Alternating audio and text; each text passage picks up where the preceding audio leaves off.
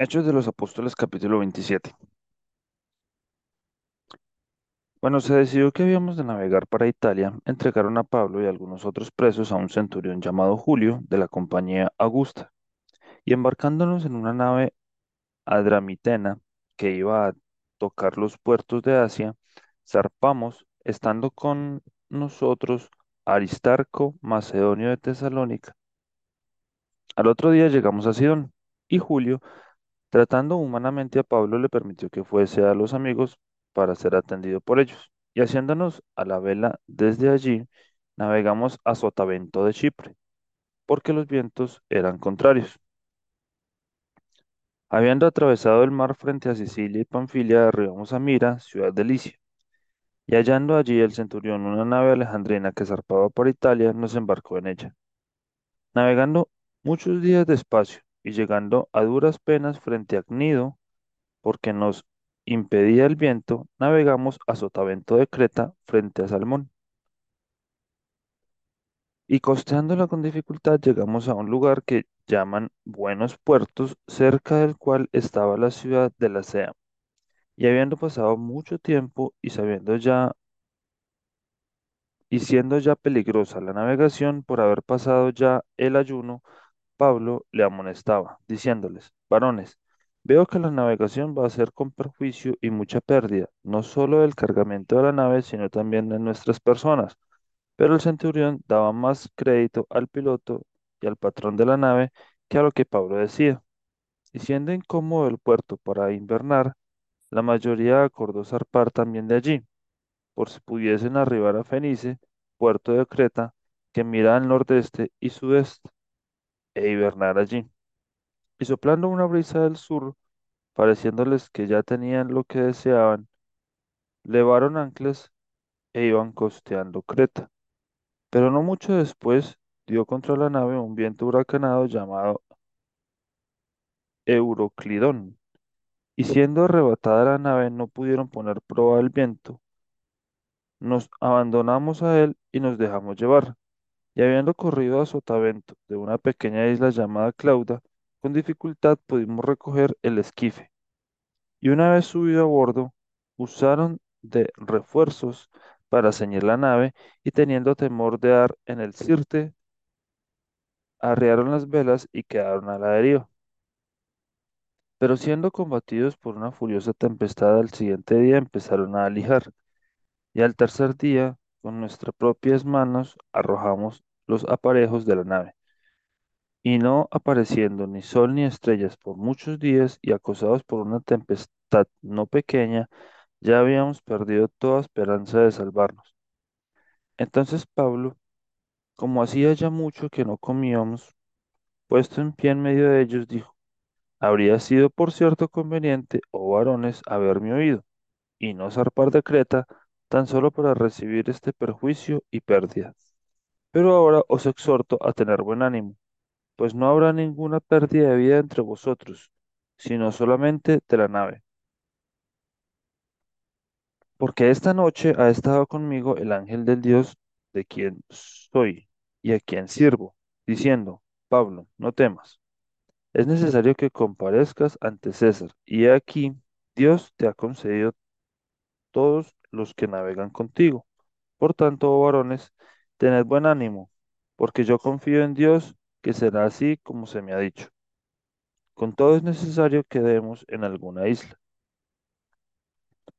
Venida la decimocuarta noche, y siendo llevados a través del mar Adriático, a la medianoche los marineros sospecharon que estaban cerca de tierra, y echando la sonda hallaron veinte brazas, y pasando un poco más adelante volvieron a echar la sonda, hallaron quince brazas. Y temiendo dar en escollos, echaron cuatro anclas por la popa y ansiaban que se hiciese de día. Entonces los marineros procuraron huir de la nave y echando el esquife al mar, aparentaban como que querían largar las anclas de proa. Pero Pablo dijo al centurión y a los soldados, si estos no permanecen en la nave, vosotros no podéis salvaros. Entonces los soldados cortaron las amarras del esquife y lo dejaron perderse. Cuando comenzó a amanecer, Pablo exhortaba a todos que comiesen diciendo, Este es el decimocuarto día que veláis y permanecéis en ayunas sin comer nada. Por tanto os ruego que comáis por vuestra salud, pues ni aun un cabello de la cabeza de ninguno de vosotros perecerá. Y habiendo dicho esto, tomó el pan y dio gracias a Dios en presencia de todos, y partiéndolo comenzó a comer. Entonces todos, teniendo ya mejor ánimo, comieron también. Y éramos todas las personas en la nave doscientas setenta Y seis. Y ya satisfechos, aligeraron la nave, echando el trigo al mar. Cuando se hizo día, no reconocían la tierra, pero veían una ensenada que tenía playa, en la cual acordaron varar, si pudiesen, la nave.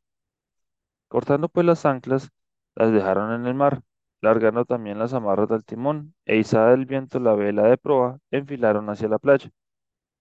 Pero dando en un lugar de dos aguas, hicieron encallar la nave, y la proa, hincada, quedó inmóvil, y la popa se abría con la violencia del mar. Entonces los soldados acordaron matar a los presos para que ninguno se fugase nadando. Pero el centurión, queriendo salvar a Pablo, les impidió este intento, y mandó que los que pudiesen nadar se echasen los primeros y saliesen a tierra, y los demás parte en tablas y parte en cosas de la nave, y así aconteció que todos se salvaron saliendo a tierra. Hechos de los Apóstoles capítulo 28.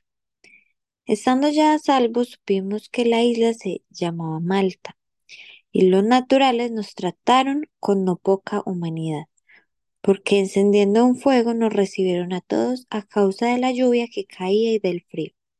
Entonces, habiendo recogido Pablo algunas ramas secas, las echó al fuego, y una víbora, huyendo del calor, se le prendió en la mano. Cuando los naturales vieron la víbora colgando de su mano, se decían unos a otros, ciertamente este hombre es homicida, a quien, escapado del mar, la justicia no deja vivir. Pero él, sacudiendo la víbora en el fuego, ningún daño padeció. Ellos estaban esperando que él se hinchase o cayese muerto de repente, mas habiendo esperado mucho, viendo que ningún mal le venía, cambiaron de parecer y dijeron que era un dios. En aquellos lugares había propiedades del hombre principal de la isla, llamado Publio, quien no recibió, quien nos recibió y hospedó solícitamente tres días. Y aconteció que el padre de Publio estaba en cama, enfermo de fiebre y de disentería, y entró Pablo a verle, y después de haber orado, le impuso las manos y le sanó. Hecho esto, también los otros que en la isla tenían enfermedades venían y eran sanados, los cuales también nos honraron con muchas atenciones, y cuando zarpamos nos cargaron de las cosas necesarias. Pasados tres meses, nos hicimos a la vela en una nave alejandrina que había invernado en la isla, la cual tenía por enseña a, a Castor y Pollux y llegados a Siracusa, estuvimos allí tres días. De allí, costeando alrededor, llegamos a Regio. Y otro día después, soplando el viento sur, llegamos al segundo día a Puteoli,